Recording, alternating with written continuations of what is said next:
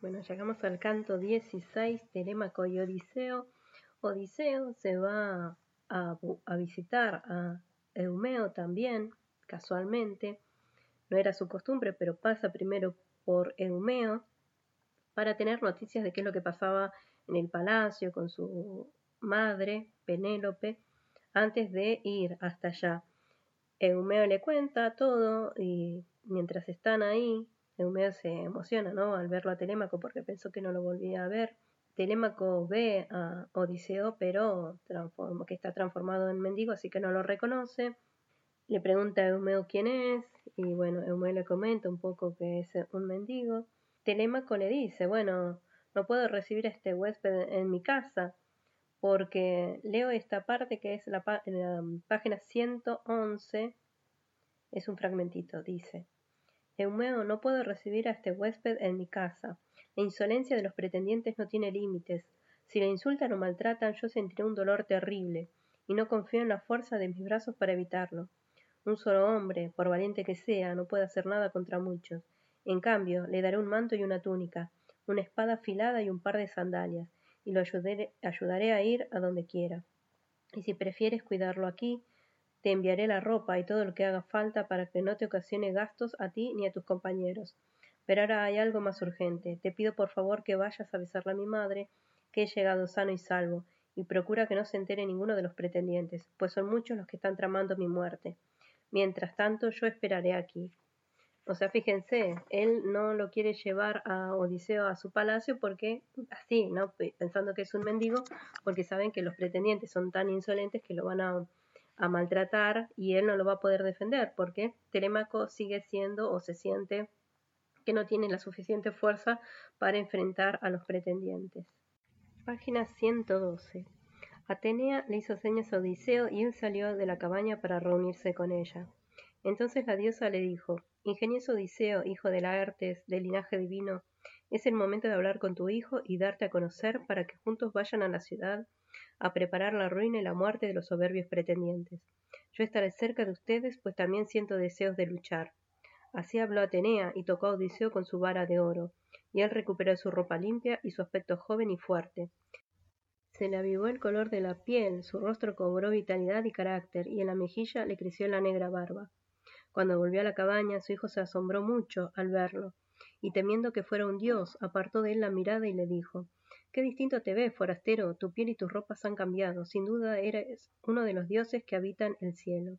Sé benévolo y no nos dañes, te haremos dignos sacrificios y regalos. Y Odiseo le respondió, No soy un dios, Telémaco, sino tu padre, por el que lloras desde hace tanto tiempo. Y se acercó a su hijo para abrazarlo, mientras dejaba caer las lágrimas que había contenido. Pero Telémaco aún no podía creer que aquel fuera su padre, y le dijo, No, tú no eres Odiseo, mi padre, sino algún dios que me confunde para hacerme sufrir más. ¿Cómo es posible que hace un rato fueras un viejo cubierto con andrajos y ahora te parezcas a un dios de los que habitan en el cielo? Y le contestó el ingenioso Odiseo. Telémaco, ningún otro Odiseo vendrá a estas tierras más que yo. Estoy de regreso después de veinte años de sufrir mil penas, y el cambio en mi aspecto es obra de Atenea la diosa guerrera, pues ella puede hacerlo. Cualquiera de los dioses que habitan en el cielo es capaz de enaltecer y hundir a un hombre según lo desee.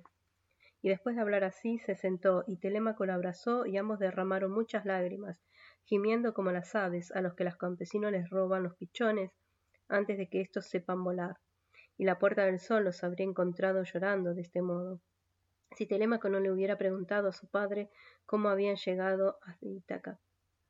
Y el sufrido Odiseo le respondió Me trajeron los feacios, que son famosos por sus naves y buenos marinos, y escoltan a los extranjeros que llegan a sus tierras. Llegué dormido, y ellos me dejaron en la costa, con espléndidos regalos. Bueno, ahí le cuenta todo cómo llegó, ¿no? Entonces se van poniendo al tanto de todo lo que pasó en ese periodo que no estuvieron juntos. Telémaco, que sigue siendo temeroso, tiene miedo de, de enfrentarse a los pretendientes, le dice Padre, siempre oí hablar de la fama que tienes como guerrero, pero dos hombres solos no pueden enfrentar a todos estos insolentes varones. Ellos no son ni diez ni veinte, sino muchos más. De Duliquio vienen cincuenta y dos jóvenes acompañados por seis escuderos. De Same vienen veinticuatro, de Sanate veinte, de la misma Ítaca doce, todos valerosos. Si nos enfrentamos con ellos en el palacio, temo que pagaremos el ataque con nuestra propia ruina. Así que piensa en algún aliado leal que pueda estar junto a nosotros. Y le dijo Odiseo, dime si Atenea y su padre Zeus pueden defendernos, o si debo pensar en otra ayuda. Y Telémaco respondió, Padre, esos aliados son excelentes, en verdad, pero habitan en el cielo.